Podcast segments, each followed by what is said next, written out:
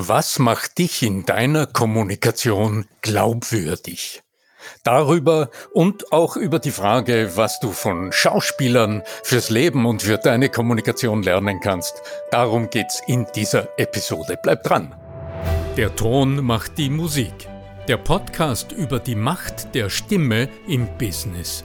Mit Arno Fischbacher und Andreas Giermeier. Für alle Stimmbesitzer, die gerne Stimmbenutzer werden wollen.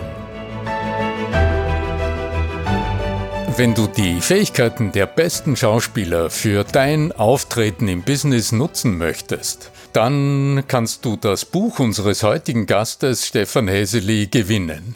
Du musst nur diese Episode auf Facebook oder LinkedIn teilen und mich markieren. Viel Glück! Sein wunderbares neues Buch Glaubwürdig von Schauspielern fürs Leben lernen von Stefan Häseli hat den Anlass bereits zu zwei Episoden dieses Stimme wirkt Podcasts gegeben. Wir haben uns über Fragen unterhalten, was es denn heißt, als Schauspieler eine Rolle zu gestalten und was wir daraus für unsere Arbeit als Führungskräfte lernen können. Wir haben uns mit Stefan Häseli darüber unterhalten, woraus denn aus seiner Sicht die Kunst der Inszenierung von Kommunikation besteht. Wir steigen mitten ins Gespräch ein und unterhalten uns heute darüber, was das denn alles für deine Praxis in der Kommunikation im Unternehmen bedeutet.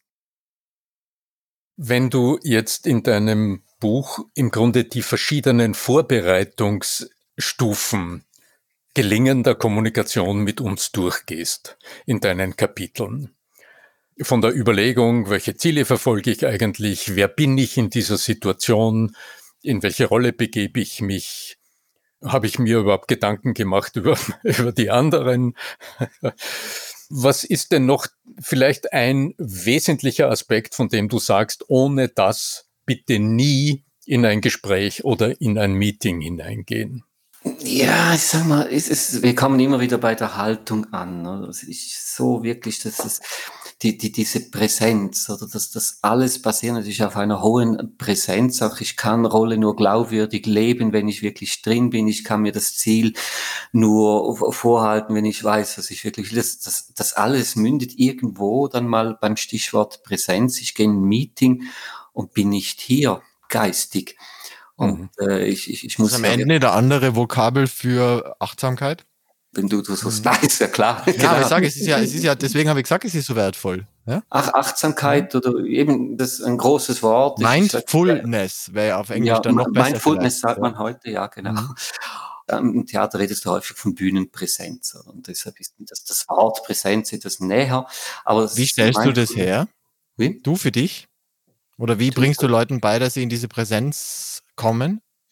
Also Präsenz ist wirklich einfach hier zu sein, hier zu sein. Und unterwegs zur Präsenz, der kann, und der, der finde ich führt durchaus über die Achtsamkeit. Also wenn ich die Werkzeuge im Griff habe, wie ich achtsam sein kann, dann schaffe ich es auch präsent zu sein.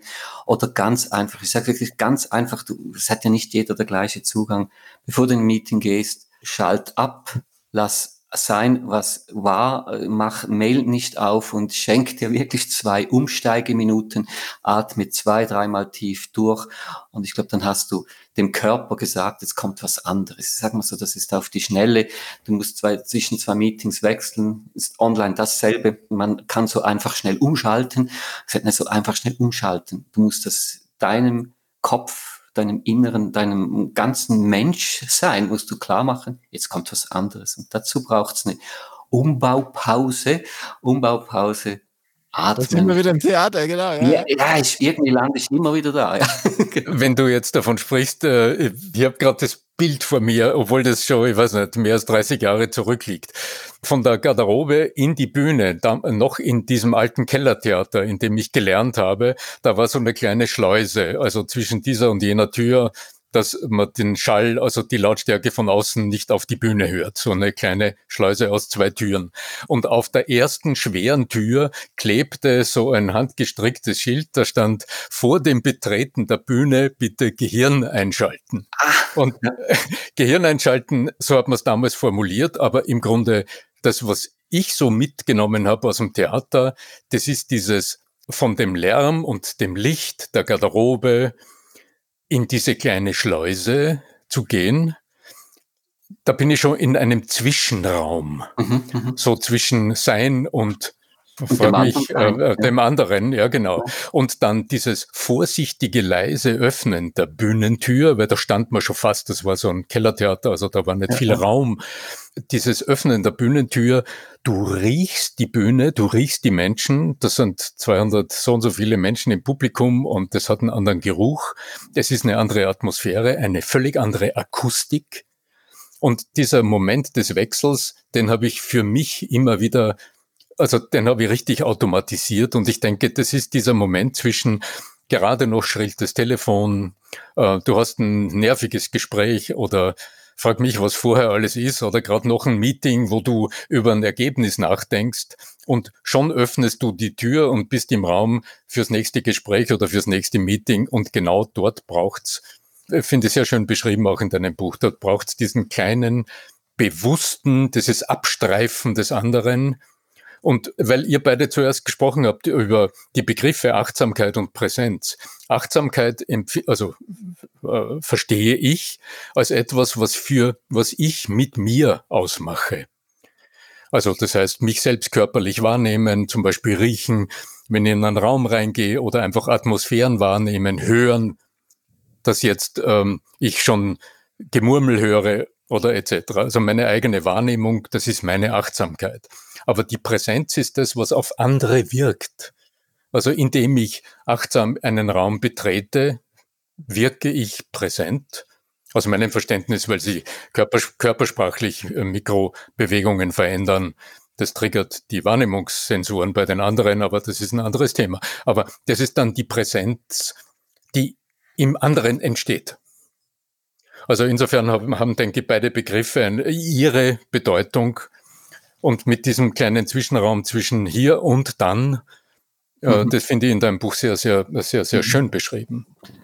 Also ich helfe mir immer mit, mit einem kleinen Stichwort, bevor ich eine, in eine Gruppe reingehe. Ich bin nicht hin und, und rede mir ein, ich bin der Größte, ich gehe hier die Welt erobern, sondern mhm. ich rede mir ein, ich bin gespannt auf diese Menschen, auf die Reaktionen dieser Menschen. Situationsadäquat. Ja, und das schärft Wenn meine, du beim Bewerbungsgespräch bist, dann lohnt sich schon die Welt erobern. Natürlich. Ja, ja, natürlich. Naja, also auch beim Bewerbungsgespräch, wenn du nicht neugierig bist, mit welchen Menschen du zu tun hast und nur in diesem Ich will jetzt und ich bin und ich habe und ich habe schon dieses gemacht, ja, wird auch nicht genau, funktionieren. hat diesen Mindset sowieso, Arno. Ja, Nein, ich, ich glaube schon, also da bin ich schon Andreas, du brauchst das, das gesunde Selbstbewusstsein brauchst du schon. Ja, ja, ja. Nur das, das nehme ich im Normalfall mit. Ich bin Ü50. Das, das ist unterdessen ein Grundrüstzeug dabei. Und ähm, ich sage auch bewusst, mehr muss nicht sein. Also ich, ich, hier bin ich dann schon auch, äh, weiß, in welcher Liga ich spielen will, nicht. Und pers persönlich weiß ich, ich, ich kann das, sonst würde ich es nicht machen. Oder?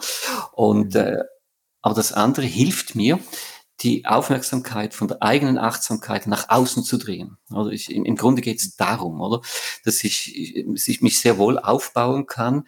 Aber selbst wenn ich sage, ich bin der Größte, wenn ich das machen würde, bin ich immer noch bei mir. Und das ist das, was dann vielleicht beim Gegenüber sagt, irgendetwas fehlt. Mhm. Arbeitest du da irgendwie mit irgendeiner Visualisierungstechnik zum Beispiel? Ich erinnere mich, der Arno hat da mal was erwähnt. Mhm. Hast du da auch so Geschichten, wo du dir dann vorstellst, manche Dinge im Vorhinein oder in Zustände, in die du kommen möchtest?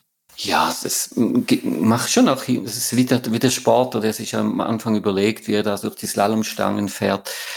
Das, das stelle ich mir vor. das wäre ja auch jetzt wieder schauspielerisch, da geht man ja auch einmal im Kopf vielleicht richtig, das ganze Stück durch. Genau.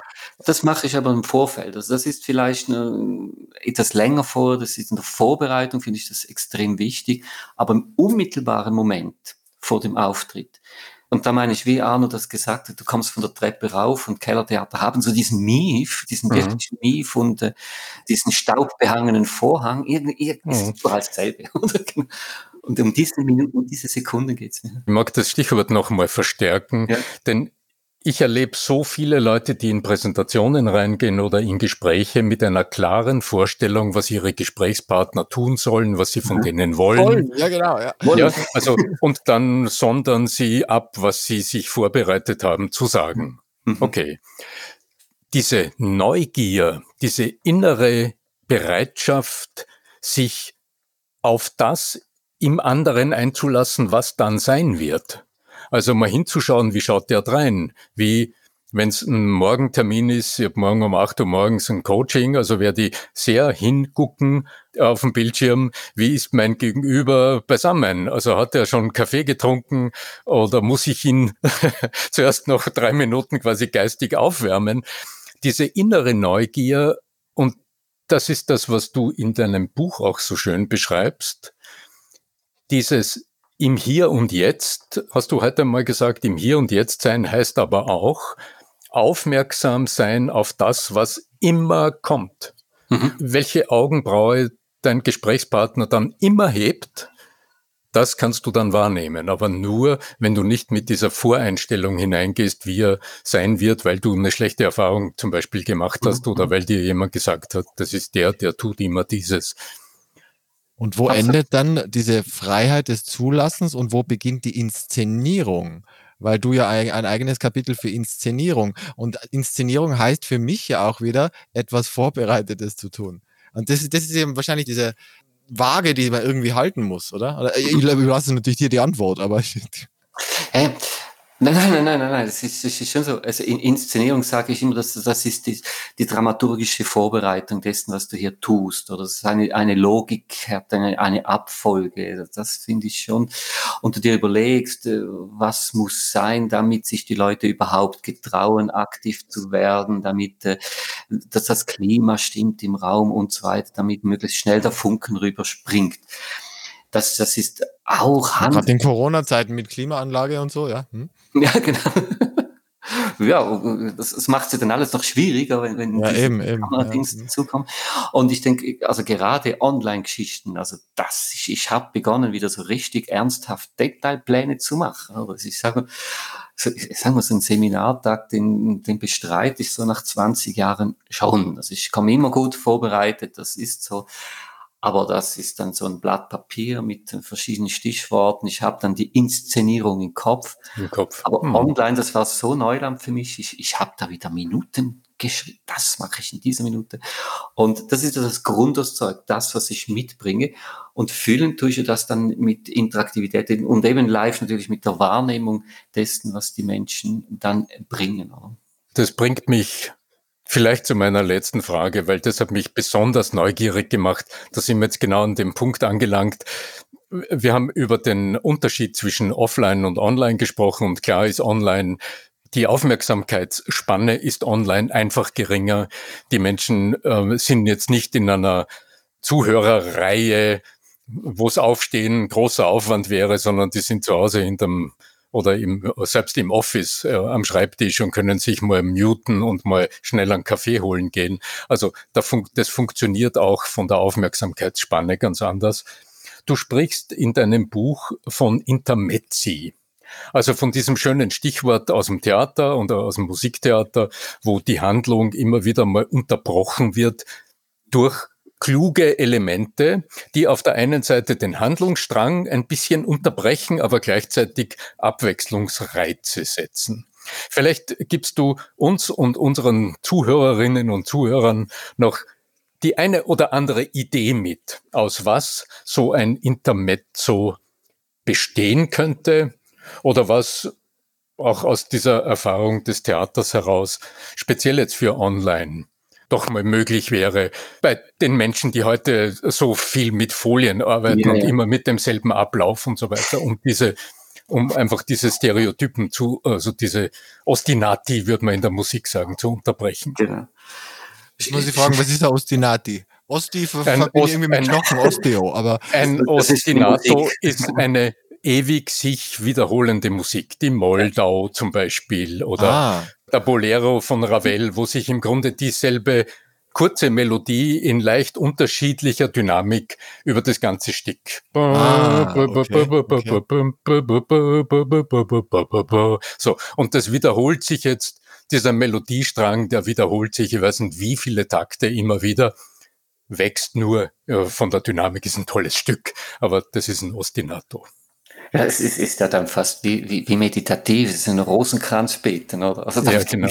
genau. Aber das wäre jetzt für einen Zoom-Call oder für einen, einen Teams-Call wäre das vielleicht nicht so günstig. Also meinst du, äh, Ravel Ein, oder Einsteigen mit Didgeridoo. ja, genau. So, da braucht Wobei alle singen mit und schalten Mikro an und an. Ja, dann Kanten. ja, klar. Dann hätten wir es gelungen. Was ist jetzt aus deiner Toolbox vielleicht hm. das eine oder andere, was äh, wir und unsere Zuhörer leicht anwenden können aus dieser Theatererfahrung, um also Abwechslung es zu bieten. Unzählige viele Tools und Spezialisten, die sich damit auseinandergesetzt haben und, und, da ist Internet voll und es gibt ganz viele Ratgeber, gute Ratgeber, wie man methodische Abwechslung in Online-Trainings bringt und Meetings. Also da mache ich jetzt nicht irgendeine Präferenzen.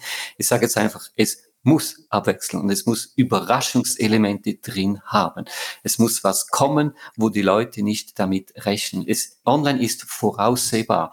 Wenn du da einsteigst, siehst du schon, das Bild ist immer selber, dann kommt irgendwann, äh, selbst für die Begrüßung gibt es eine Folie, oh, das ist schon ganz schlimm, oder? Und äh, ich, also ich habe dann wirklich bewusst begonnen, ich habe aufgehört, es gibt keine virtuellen Bildschirmhintergründe bei mir, das ist der Sauglatismus ist jetzt vorbei, da gibt's echte Theaterkollegen. Listen. Das ist dann jedes Mal was anderes. Ich stehe, ich habe Flipchart, wie du, habe ich bei dir, Arno, auch gesagt. Und, äh, und da, da gibt es immer wieder Elemente. Ich sage, also alle 10, 15 Minuten muss irgendetwas geschehen, wo die Leute nicht damit rechnen. Das ist das eine. Das ist das Methodische. Da gibt es viele Hinweise, gute Erfahrungen und nicht zu unterschätzen. Auch hier hast du Wirkung man kann nicht wirken, um das Václavsche Zitat von der Nichtkommunikation nochmals etwas zu malträtieren. Also man kann nicht nicht wirken. In erster Linie wirkst nach wie vor du als Mensch vor der Kamera. Und deshalb sage ich so, Camera Acting. Wie trittst du aus? Wie, wie arbeitest du mit den Elementen ziehen oder stoßen? Das sind ja so Kamerafachbegriffe. Mit welchem Bildausschnitt arbeitest du? Wie nimmst du die Blicke wahr? Was machst du mit deinem Blick, mit deinen Händen, mit deinem Körper? Als das zählt ein auf Wirkung und Wirkung, eine gute Wirkung von dir als der Person vor der Kamera, das übertrifft meilenweit jede top gestylte Folie mit Action-Elementen vom Feinsten. Das heißt, selbst wenn John F. Kennedy 61 schon Zoom gehabt hätte, ich bin ein Berliner, der hatte damals schon PowerPoint nicht, der hat nicht mal einen Flipchart. wenn der jetzt nach Bildschirm scheren würde, da wird es kein Mensch mehr interessieren, was der gesagt hat. Stefan Heseli. Ja, glaubwürdig von Schauspielern fürs Leben lernen heißt ein aktuelles Buch. Das war ein würdiges Schlusswort, finde ich. Das war jetzt richtig so die Apotheose, die, die Zusammenfassung. Du wirkst als Mensch. Ja, und wenn ihr so ein Buch gewinnen wollt, dann schreibt uns doch einfach eine E-Mail an podcast.arno-fischbacher.com oder kontaktiert mich über LinkedIn, auf, über mein LinkedIn-Profil und äh, sagt uns vielleicht im besten Fall, was für euch der wichtigste Aspekt ist, um glaubwürdig zu wirken. Ja, das wäre genau. ja schon nochmal eine Voraussetzung, könnte man ja sagen. Das wäre das Gewinnspiel schreibt uns, was euch äh, bei Glaubwürdigkeit am wichtigsten ist. Und das mhm. wäre dann schon eine Teilnahme, die Teilnahmegeschichte, dass man das machen muss. Weil irgendwas müssen sie ja machen, nicht nur E-Mail schicken. Naja, E-Mail schicken ist auch schon eine große Hürde. Also da Aber E-Mail schicken und dazu schreiben, warum. Also, oder was der wichtigste Aspekt wäre. Dann wissen wir jedenfalls, dass er oder sie, dass du zugehört hast und dass du auch bis zum Ende zugehört hast, was gut, ja, ja, nicht ganz selbstverständlich das ist. ist genau. Gut, ja, genau. So in diesem Sinne, lieber Stefan, lieber Andreas, ich danke euch ganz herzlich für dieses wunderbare Gespräch. Stefan, ich freue mich, äh, wenn wir uns zumindest äh, beim Jahresmeeting des Club 55 in Kürze zumindest online sehen. Sehr so schade, wir wären am Bodensee mitsammen äh, gewesen. Das wurde jetzt gerade, das habe ich gerade gestern eine E-Mail gekriegt, das gestaltet sich ein bisschen anders. Sehr originell übrigens. Mhm. Wir werden, wenn alles gut geht, uns in Inseln zwischen Norddeutschland, dem Bodensee und äh, in der Nähe von Wien versammeln und, von dort jeweils. Nee, von Zürich ganz genau. Und jeweils live mit dabei sein. Also auch eine interessante Form der Inszenierung eines Online-Meetings. In diesem Sinne, macht es gut. Möge der Nutzen, der Erfolg von Kommunikation und natürlich die Macht der Stimme mit euch sein. Euer Arno Fischbacher.